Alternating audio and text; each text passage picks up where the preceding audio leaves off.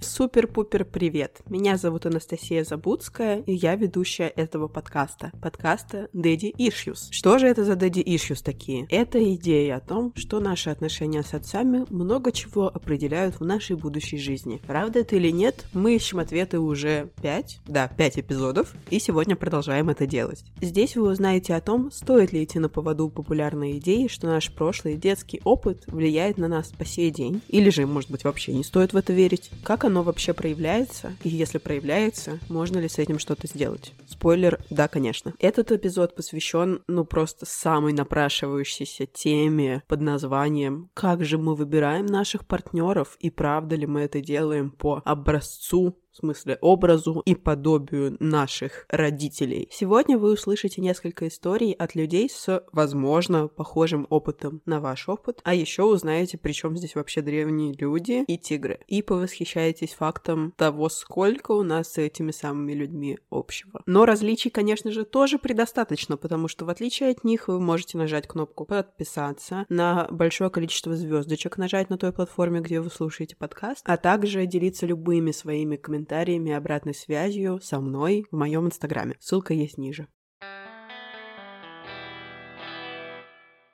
Так, я уже наобещала про древних людей и тигров, поэтому давайте сразу начнем с них. Жил-был человек.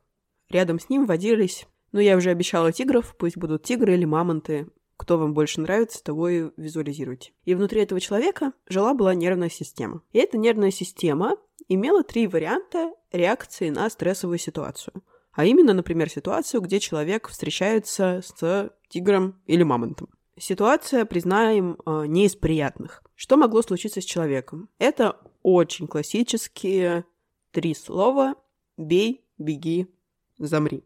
Это не какие-то лозунги, которые звучат в голове у человека. Нет. Нервная система, а точнее мозг, просто при угрозе реагирует по одному из этих принципов, потому что это абсолютно эволюционный принцип защиты, благодаря которому от мамонта тигра можно либо убежать, либо можно его побить, но если повезло меньше, можно замереть. Если вы сдавали или, не дай боже, сдаете ЕГЭ по биологии, сейчас будет для вас триггер-ворнинг. В общем, активируется симпатическая нервная система, там адреналин, норадреналин, мышцы активируются, давление, зрачки. Блин, а что происходит со зрачками? Расширяются, конечно же, что с ним еще может происходить. Ну и, в общем, все из этой серии. Вас об этом обязательно спросят на ЕГЭ. Не забудьте, пожалуйста, повторить эту информацию. Это тоже забудете, как и я, про глаз. Кстати, интересно, а слышно, как мурчит мой котик?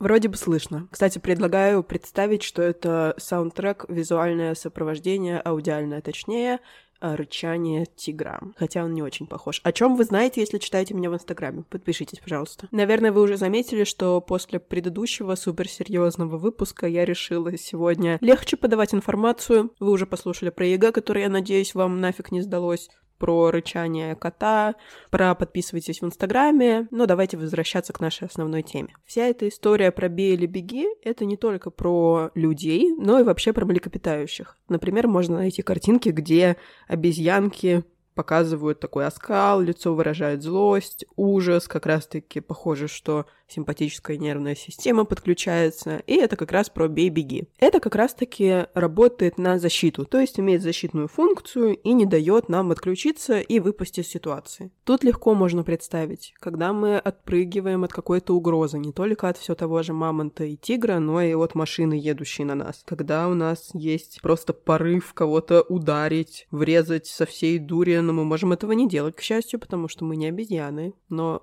это дальше будет. Вот, поэтому важно, что в целом эти штуки у нас всех есть, без них никуда. Они нам достались вследствие эволюции, и когда они включаются в ситуациях какой-то угрозы, они немножко потише делают наш, так скажем, человеческий сознательный голос, и это абсолютно нормально. А что же насчет реакции «замри»? Когда нам уже не помогут наши кулаки, которыми мы бьем, или ноги нас уже не унесут и не спасут, вот тогда как раз-таки активируется та система, которая, ну, в общем-то, про то, что посылаются сигналы о поражении, и мы капитулируем. Здесь как будто отключается, становится сильно меньше наше восприятие боли. И иногда это единственный способ выжить или как минимум как-то почувствовать себя лучше. Здесь подключается супер-пупер древняя с эволюционной точки зрения часть нашей как раз-таки парасимпатической нервной системы. И тут, например, про то, что расстройство желудка нам встретится, тошнота, и при этом замедлится сердцебиение, и дыхание станет менее глубоким, более поверхностным. Чтобы было прям супер-пупер понятно, по традиции зачитаю отрывочек из книги. Сегодня эта книга «Тело помнит все», и это прям безумно крутая книга про психологическую травму, которая не совсем напрямую связана с сегодняшней сегодняшней темой, но я очень ее советую. Она может быть немного непростой, то есть не сказала бы, что такое чтение прям перед сном прочитала, все запомнил, но вы не обязаны сдавать по ней экзамен и запомнить все-все-все. В любом случае, даже части про мозг, про вот эти эволюционные штуки, они, на мой взгляд, безумно интересные. В общем, супер советую. Итак, разницу между системами «бей, беги» и «замри» можно увидеть в любом зоомагазине. Котята, щенки, мыши и другие грызуны постоянно играются, а когда устают, то сбиваются в кучу, прижавшись друг к другу. Змеи и ящерицы же, в отличие от них, лежат без движения, в углу своей клетки, никак не реагируя на свое окружение. Подобный механизм замирания, генерируемый рептильным мозгом, характерен для многих хронически травмированных людей, в отличие от животной паники и ярости, из-за которых относительно недавно пережившие травму люди настолько испуганы и сами вселяют страх. Тут как раз о том, что вот эта самая древняя система, позволяющая нам замереть, это то, что относится к как раз так называемому рептильному мозгу, и он выступает в роли нашей такой последней надежды, последней возможности спастись. Он, очевидно, древнее, чем те части мозга, которые отвечают уже за «бей или беги». Я понимаю, не терпится перейти от царя Гороха в виде древнего человека к нашим отцам, любимым или не очень, поэтому садимся на машину времени и летим уже поближе в настоящее время.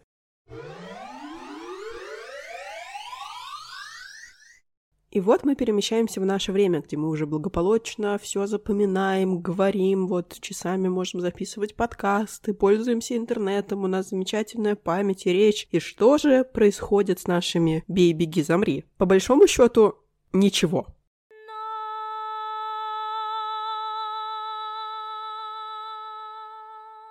В том плане, что они все так же в нас сидят. И они также включаются в тех ситуациях, где мы сталкиваемся с угрозой. И зачастую нам это, правда, очень помогает. Важное дополнение состоит в том, что для нас угрозой является не только тигр и совсем не мамонт. Теперь угроза для нас — это много чего еще. Например, не сам факт того, что нам на голову упал кирпич. Нет. Еще и то, что мы можем бояться того, что на нас упадет кирпич. Это будет мысль в нашей голове, какой-то образ, который там возник. Но проблема в том, что на него мы реагируем очень похожим образом.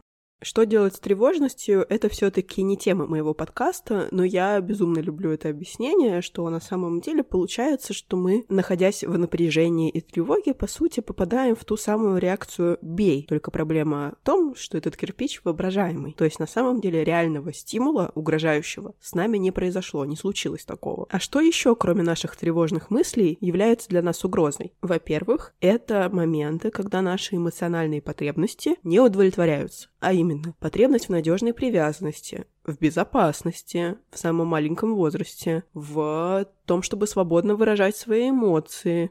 Это тоже может восприниматься как угроза нашим мозгом. А еще, например, угрозой нам с самого детства могут казаться не только ситуации, где потребность не удовлетворится, но и наши собственные эмоции и их интенсивность, которая как будто бы возникнет в ответ на неудовлетворяющуюся потребность. Ну, условно, ты знаешь, что когда ты отвечаешь на уроки, над тобой смеются одноклассники, и тебе становится очень плохо, ты начинаешь плакать, и тебе хочется этого избежать. Еще и потому, как ты будешь себя чувствовать, а точнее, как с этим не хочется столкнуться. И тогда ты выбираешь реакцию избегания, избегать ситуаций, где это повторится. На что похоже? На беги. Так что самое время сформулировать вот эти актуальные копинг-стратегии, или стратегии совладания, как они называются, которые есть у каждого из нас. Естественно, это не такое, что мы выбрали себе либо бей, либо беги, либо замри, и вот мы всю жизнь ими пользуемся, когда уместно и когда неуместно тоже. Тут сто процентов про сочетание, хотя зачастую, конечно, бывает такое, что какая-то стратегия нам очень-очень свойственна сильно больше, чем другие. Итак, про вариацию на тему «беги» я уже сказала.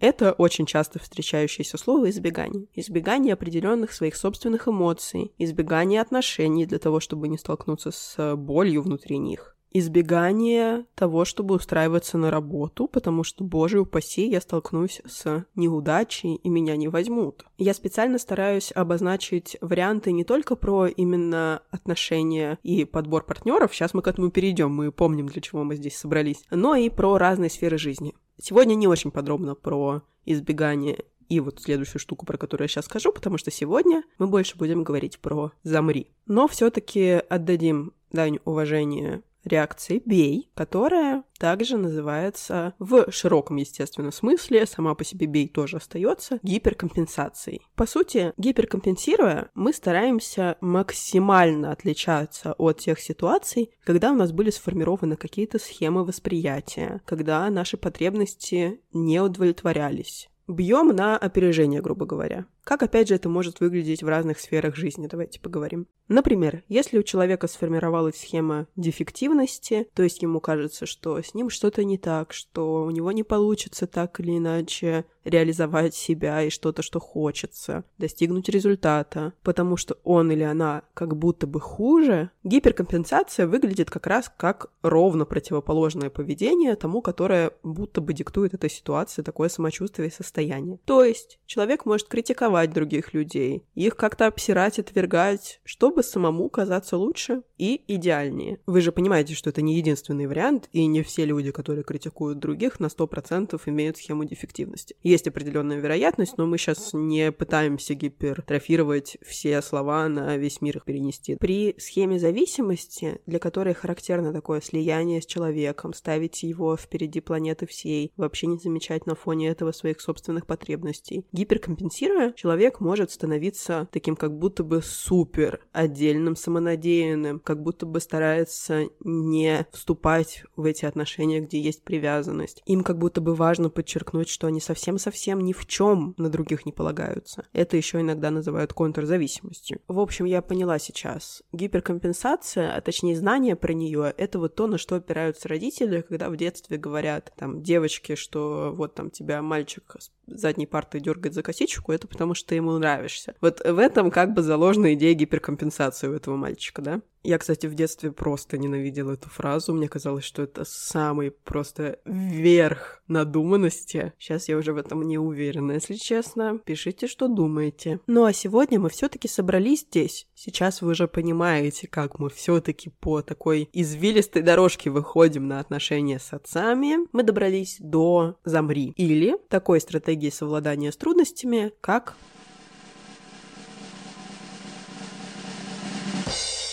капитуляция. В таком случае человек как будто бы сдается, уступает своей схеме, своему восприятию, тому, как заложились в детстве идеи о том, какого отношения заслуживает человек. Если он чувствует себя недостойным любви, тогда он действует так, как будто бы это правда. Ну да, как бы это верно, так и есть. Например, в случае гиперкомпенсации человек бы мог, наоборот, выдвигать суперзавышенные требования и стандарты к партнерам в связи с э, похожим внутренним ощущением. А здесь мы именно как будто бы опускаем руки и говорим, что ну да, это как бы вот просто правда, так и есть. И тогда, сталкиваясь с триггерами, они снова это переживают так, как будто бы это истина в последней инстанции. И тогда они выбирают партнеров, которые, скорее всего, будут относиться к ним похожим образом на то, как выглядело отношение родителей к ним. And just like that мы подошли к финишной прямой, потому что мы познакомились с нашими друзьями, которые есть у каждого из нас. Капитуляция, гиперкомпенсация и избегание. Давайте обратимся к первой полученной мной истории, потому что там мы сможем как раз-таки увидеть капитуляцию.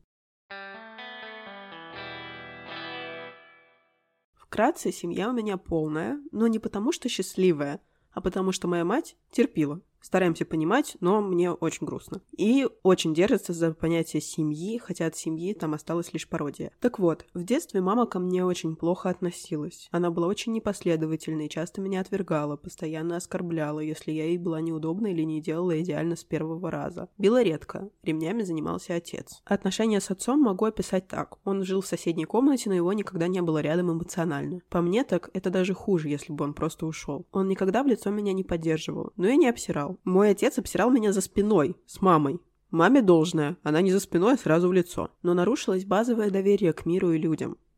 Но дальше интереснее. У меня есть брат, ему 11. Когда он родился, я частенько просматривала «Дорогая, мы убиваем детей», могу понять, и мне было 10. И я сказала себе, что я не позволю им испортить ребенка и воспитаю его сама. Так вот, спойлер, я позволила, потому что мне 10, и я хочу иметь детство, играть в комп, гулять и не нянчиться с чуваком приставучим. Это отразилось на мне сильно, потому что ему приходится проживать те же стадии, что и я. И так вот, когда же мой фокус сменился на нормальных парней? Заботливых. Когда я проработала с гештальтисткой, брата, даже не отца, проработка отца не давала должных ощущений, результатов. Походу, в определенный момент я, ребенок, отделила его от себя и не испытываю к нему ничего, кроме мерзости. А вот из-за брата чувствовала дикую вину и тревогу, что не спасла. Я до сих пор не могу смириться полностью, но именно проработка его помогла мне, оказывается. У всех прошлых парней был общий пункт. Я всех пыталась спасать. Вот и все. Очень ценно получать истории, в которых уже звучит огромный путь, который был проделан, с помощью психотерапевта, самостоятельно. Но это очень круто и вселяет миллион надежды и надеюсь не только в меня, а в тех людей, кто это слушает и сталкивается с чем-то похожим, потому что тогда можно понять, что вообще-то свет в конце тоннеля очень даже есть. Так что и рассказчицу, и всех тех, кто был в такой ситуации или сейчас находится, мне очень хочется поддержать. Это, правда, супер нелегко. И это вообще не про то, что возможно ребенку. Ну, то есть при всем желании десятилетний ребенок не способен стать родителем для своего новорожденного сиблинга, брата или сестры. Едва ли это делает чувство вины более слабым, но, как ни крути, оно иррационально, потому что у вас не было ни одной возможности в мире что-либо поменять. В 10 лет ребенок сам нуждается в родителях, заботливых, поддерживающих, принимающих и не обсирающих. В идеале в двух таких родителях, конечно, но это уже на грани с э, миром фантастики. А для того, чтобы осознать эти паттерны и прервать их в своей собственной жизни, очень нужна часть такого взрослого внутри, заботливого родителя. А значит, им получается для себя стать читать. Это супер круто. Разберемся, почему я вообще поделилась этой историей в контексте рассказа о капитуляции. Дело в том, что вот эта идея самопожертвования, помощи во что бы то ни стало, которая подразумевает, что человек в целом вырос, будучи направленным на других людей, а не на свои собственные желания. Что же предполагает такая картинка, если человек говорит, да, это правда, ну, я направлен буду на других по жизни, потому что я либо не заслуживаю, либо просто не знаю как. Сейчас это не очень важно. Внимание такого и заботы. Что тогда он делает, капитулируя? Продолжает отдавать другим, ничего не прося взамен, и ожидая, что может кому-то помочь, спасти, даже, возможно, если человек этого не просил. И хотя эта история не была непосредственно про выбор партнеров по образу и подобию отца, я думаю, это очень даже хороший вариант, как можно отследить внимание в целом семейных паттернов и историй на нашу дальнейшую жизнь и на наши отношения, при том, что отец может являться просто частью этой системы. Его возможная холодность, отстраненность от детей, даже если спасать хотелось не его, а кого-то другого, это же не отменяет его собственного участия и того, что он, ну, как бы приложил к этому руку. Ладно, возможно, не он специально так сделал, но так устроена система, которая едва ли началась лично с него, а скорее всего с его воспитания, собственной родительской семьи, бла-бла-бла. Не очень-то нам это и важно. Просто это отличный пример того, что вообще-то реальные проблемы, связанные с семьей и отцом, могут выглядеть вот так. Не как daddy issues из мемов про страстную девушку, желающую мужской валидации и одобрения, а тысячу разных вариантов. И называть это daddy issues, я не знаю, выбирать вам.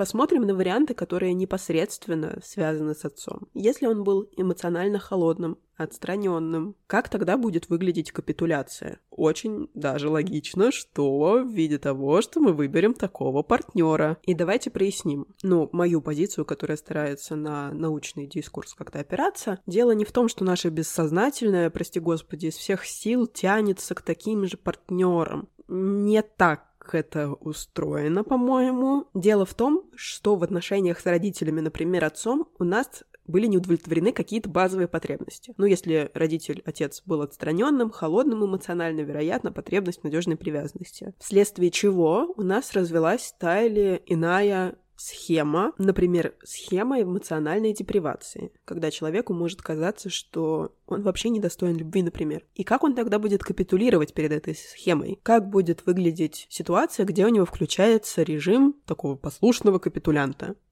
он будет выбирать партнеров, с которыми также нету теплоты и по-настоящему крепкой эмоциональной связи. Но шок-контент. Не обязательно так будет выглядеть ситуация. Возможно, у человека выработалась гиперкомпенсация или избегание. А возможно, вообще повезло, или это было не везение, а осознанный выбор, оказаться в отношениях с надежным партнером. А этот новый опыт, где потребности удовлетворяются, может помочь ослабить влияние схемы и капитуляции перед ней. А знаете, где еще такое может произойти?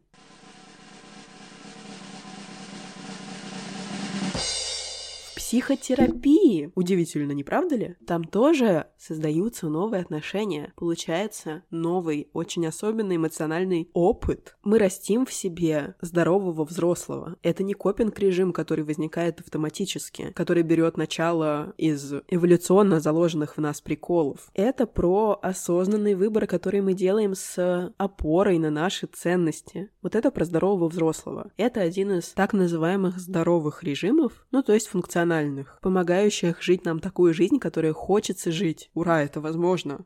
Наши копинги не являются нашим приговором, оковами. Вообще-то когда-то они были нам, ну, нужны. Когда-то они выработались, потому что это был единственный вариант. Для нашей психики это был способ справиться с неудовлетворением потребностей. В общем, ура! Спасибо за существование психотерапии. Она упоминается во всех историях, которые я получила на тему этого выпуска, что, конечно, радует очень. И давайте перейдем к еще одной истории. Мои бывшие были копиями отца. Один был даже тезкой, также не солил еду и был супер похож внешне. Но это самый лайтовый бывший. Самый хреновый вел себя в точности, как мои родители. Так получилось, что я росла без родителей с бабушкой, и они приезжали раз в год. Отношения с этим бывшим длились около шести лет, где он пропадал и объявлялся раз в год весь такой хороший. Он также плохо относился к женщинам, как мой отец, также пытался доказать что-то своей матери, как мой отец, также меня ограничивал и впоследствии избил, как мой отец. Он был в армии, а мой отец военный. У них была одинаковая манера разговаривать. Одинаково выеживались в диалогах, применяли термины, которые не знали и писали с грубыми ошибками. Я на этом внимание заострила, потому что они очень пафосные речи толкали о том, какие они эрудированные. Честно говоря, я сначала была в шоке, потому что мы с психологом все это по горячим следам смотрели. Но потом я проанализировала все поступки отца и внимательно смотрела за тем, что он делает, и приняла решение разорвать вообще всякие отношения с отцом. После этого живется гораздо легче. Сейчас я в других отношениях, и вайб абсолютно другой. Ну вот абсолютно другая атмосфера дома. Все на любви построено. В тех отношениях и в родительском доме была атмосфера того, что я всем должна, что я виновата, что меня надо наказывать. У меня в семье абсолютно нормальным явлением было послать друг друга на три буквы в шутку, в пассивно-агрессивную шутку. В тех отношениях было так же. А сейчас, когда я в первый раз тоже в шутку по привычке так послала, у нас был очень серьезный разговор с партнером. Я поняла, что отец ведет себя отвратительно. И еще в отношениях копию бати я не хочу. Как же важно, когда ты знаешь, чего ты хочешь и чего не хочешь в отношениях. Копию бати? Нет, спасибо. А вот то, как было раньше, похоже на капитуляцию, которая повела за собой. И тут я уже спела оды психотерапии, тому, как она работает, и тому, что очень приятно видеть ее в каждой истории, которую я получаю, упоминание, да. Но давайте не будем забывать, что ответственность на терапевте явно не вся, и точнее даже, возможно, не большая часть. И тут самое время сказать огромное спасибо себе, когда ты смотришь назад и понимаешь, что начинаешь жить по-другому, и это не просто какой-то дар, который снизошел с небес, когда ты отдал деньги за терапию. Нет, это твоя собственная работа. Это твои собственные сначала маленькие, потом гигантские, потом снова маленькие, еще маленькие, а потом снова гигантские в любом порядке шаги и успехи. Поэтому спасибо за историю и за возможность показать другим слушателям, что вообще-то можно жить по-другому. А то ведь у кого не пролетала мысль в тех отношениях, где на самом деле ноль комфорта и безопасности, что вдруг лучше не найду, вдруг это уже максимум того, что я заслуживаю, а может быть, я все придумал или придумала? Нет, нет, нет, нет. Тоже звучит как голос капитуляции, которая считает, что так и надо, и нужно смириться. Это, в общем-то, все, что остается. Спасибо, капитулянт. Передай, пожалуйста, микрофон здоровому взрослому. Время для ответа на вопросы. Итак, вопрос я сегодня уже выбрала. И звучит он так. Откуда могут быть daddy issues в выборе партнера, если с отцом прекрасные отношения? Вот тут как раз упираемся в стенку идеи, что выбираем по образу и подобию. Уже третий раз, по-моему, за выпуск это говорю, но в общем, что это наша супер-пупер модель номер один. Ну да, такое может быть, но еще мы видим миллиард человек за нашу жизнь, у нас есть куча разного опыта, и не с одним отцом любимым все это прям каким-то бантиком тесно-тесно связано, перевязано. Поэтому я бы задалась вопросом, а что в данном случае конкретно вы, любой слушатель, понимаете под daddy issues? Ну, то есть вот эти якобы daddy issues в вашей жизни, это про что? Например, может быть про эмоционально недоступных партнеров, может быть про которые не умеют говорить про свои собственные эмоции, плохо их понимают, и ваши тоже. А может быть, такая идея возникает, потому что у вас есть опыт отношений с человеком старше вас. Это все замечательные вопросы, но еще можно задаться таким, а какие мои потребности в отношениях не удовлетворяются? И вообще есть ли такое? Чего мне не хватает в отношениях?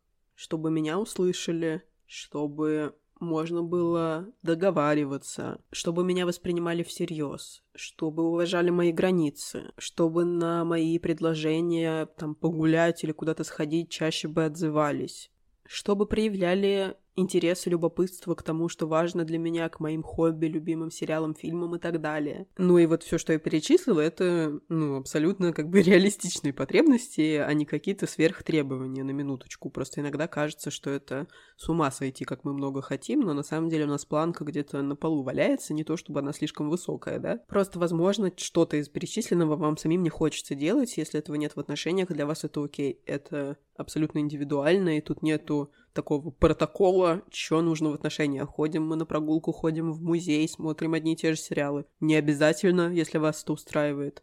В общем, я бы с такого ракурса подумала про потребности. И раз вопрос стоит именно откуда могут быть daddy issues, я бы тогда подумала о том, а в каких, собственно, еще отношениях было похожее неудовлетворение той потребности. Вот той, которую вы обнаружите, исследуя свой опыт отношений и закономерностей в них. А если закономерностей совсем-совсем не обнаруживается, возможно, мы зря здесь играем в детективов. Это ведь не обязательно про наш собственный опыт негативный, который мы притаскиваем в отношения. Чаще всего так, кто бы спорил. Но все-таки может быть еще ряд причин что-то связано именно с партнером. Давайте не забывать, что в отношениях не только мы, но и партнеры наши. Определенный период жизни, например, там готовность вкладываться в отношения. Не обязательно это последствия нашего опыта с Дэдди или кем-либо еще. Поэтому ответы на вопросы, начинающиеся со слова «откуда», вращаются вокруг слова «самоисследование», поиск закономерностей, самостоятельно, с психотерапевтом, за прочтением книг и прослушиванием подкастов, Ответы есть внутри, а вот задать правильный вопрос – тоже большая часть дела. На этом все на сегодня. Мы поговорили про капитуляцию, про то, почему вообще она бывает свойственна людям, и выяснили, что еще, оказывается, есть избегание и гиперкомпенсация. Они все равноправны, да, кому-то больше свойственно одно, другому, возможно, другое, кому-то абсолютно все они вместе взятые. Но выход всегда в здоровом взрослом, у которого есть осознанность и понимание, что, собственно, хочется, исходя из своих потребностей. А под осознанностью понимаем действия не на автопилоте, а с вниманием к своим потребностям и ценностям. Так что раз избегание и гиперкомпенсация являются точно такими же равноправными вариантами наших автоматических копинг-стратегий, как капитуляция, к ним тоже вернемся в следующих выпусках. Подписывайтесь в Инстаграме, присылайте свои вопросы для следующих выпусков и, конечно, делитесь своими историями, только если вам это комфортно, потому что они правда могут помочь другим людям. Спасибо, что дослушали этот выпуск до конца. До встречи!